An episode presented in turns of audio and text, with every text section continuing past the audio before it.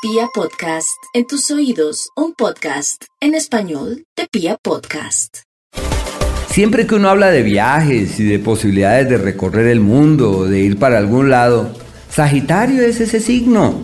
Y por ahora están en su elemento, un par de astros que avanzan por el eje de los viajes y de las visas. Así que si tienen el ánimo de sacar la visa, de querer moverse para algún lugar, todo se les da perfectamente. Se le llama el tiempo donde se destraban las cosas, se amplían los horizontes, inclusive es bueno hasta para filosofar sobre la vida y para tratar de darle una nueva lectura.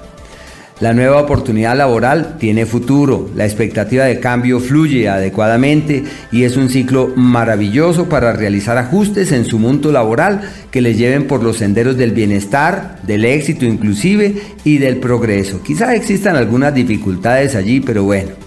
El amor que llega trasciende la propuesta que surge, tiene gran peso, especialmente cuando los años pasen, así que hay que aprovecharlos Sagitario que tienen su pareja para llegar a acuerdos y los Sagitario que están solos deben decir, bueno, yo creo que es por este lado.